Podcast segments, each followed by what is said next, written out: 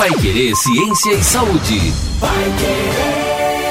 Olá, seja muito bem-vindo a você que nos acompanha nos nossos podcasts por aqui, Pai Querer Ciência e Saúde, começando nessa segunda-feira, às três da tarde, como todas as segundas, nós publicamos um podcast que fica aqui disponível para você acompanhar. Inclusive, temos vários outros falando de saúde, de ciência, com a doutora Luana Cosentini, sempre às segundas-feiras, o nosso encontro marcado por aqui.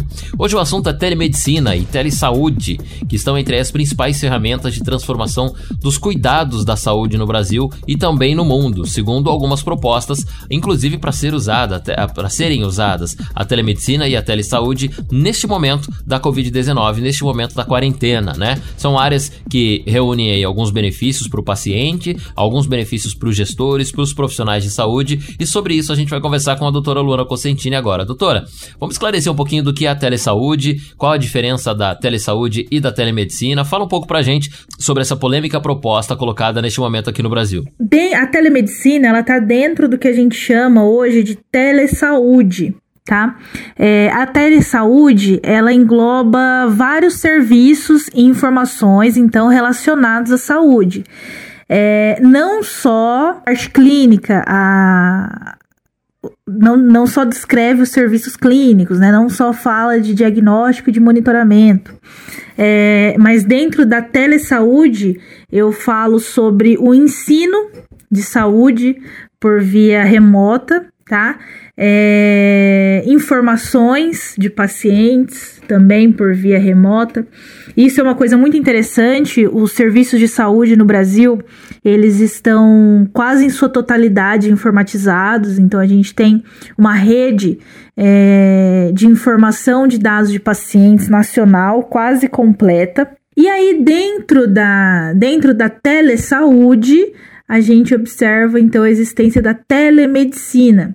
Dentro da telemedicina, as consultas clínicas, é, a parte de diagnóstico, acompanhamento, acompanhamento cirúrgico também porque o paciente pode estar longe acompanhando e dando dicas dentro de um centro cirúrgico também. Essa ideia da telemedicina e da telesaúde não nasceu aqui no Brasil, óbvio, né? Já é usada em alguns lugares do mundo, inclusive com bons resultados, e tem uma grande parte da turma da área médica que defende, né? Tanto a telemedicina quanto a telesaúde, que são é, ferramentas diferentes aí na transformação dos cuidados na saúde. E isso está trazendo agora no Brasil essa discussão, voltou em momentos da Covid-19, né?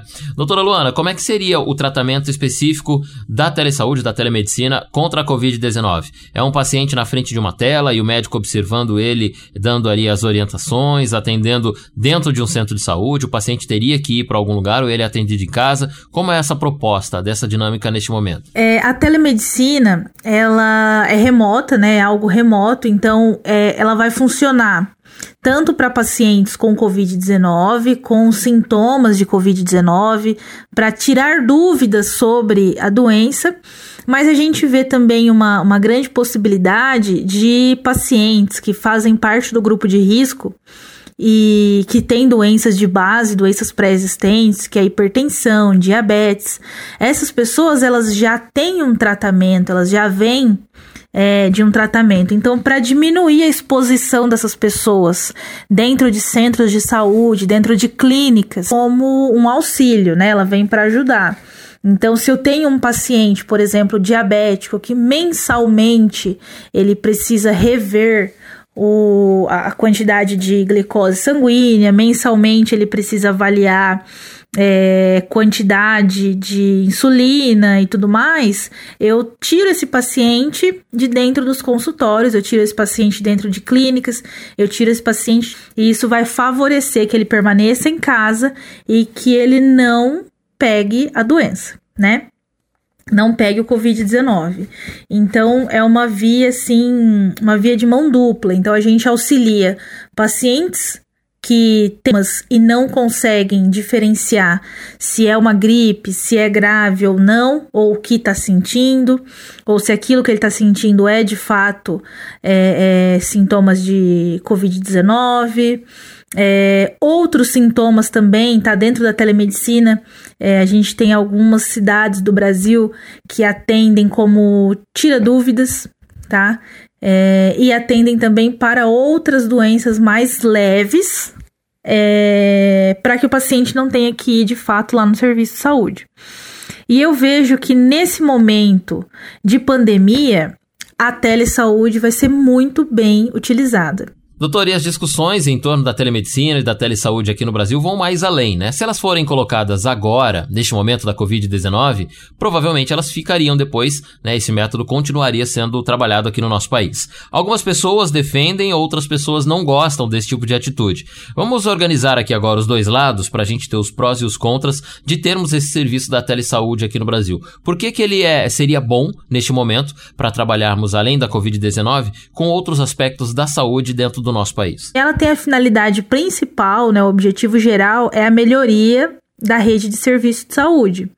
É, ela se justifica, por exemplo, é, pensando em transpor barreiras socioeconômicas, levar saúde, levar é, médicos, especialistas para pessoas que têm baixa renda, por exemplo, que têm menos acesso a, a, a, aos serviços de saúde de difícil acesso.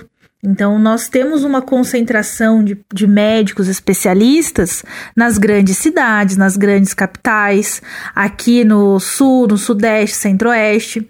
Mas se a gente pensar no norte, nordeste, em locais mais, é, mais longe, de difícil acesso, a gente tem uma diminuição de, de profissionais especializados. Então, a telesaúde iria transpor essas barreiras socioeconômica, cultural e principalmente geográficas, né? Para que chegue saúde para todos. É, existe também uma, uma melhoria, né, uma qualidade do cuidado com essas pessoas e menor custo para o SUS, porque eu não preciso ter o custo de uma construção clínica é, com todas as seguindo todas as normas. É, eu vou ter um médico a quilômetros de distância e um paciente sendo atendido por aquele médico. Tá? É, Deve-se atender os princípios básicos de qualidade e cuidado à saúde, né? Então tem que ser algo seguro, efetivo, e seguindo as premissas do SUS, ter equidade e ser centrada no paciente.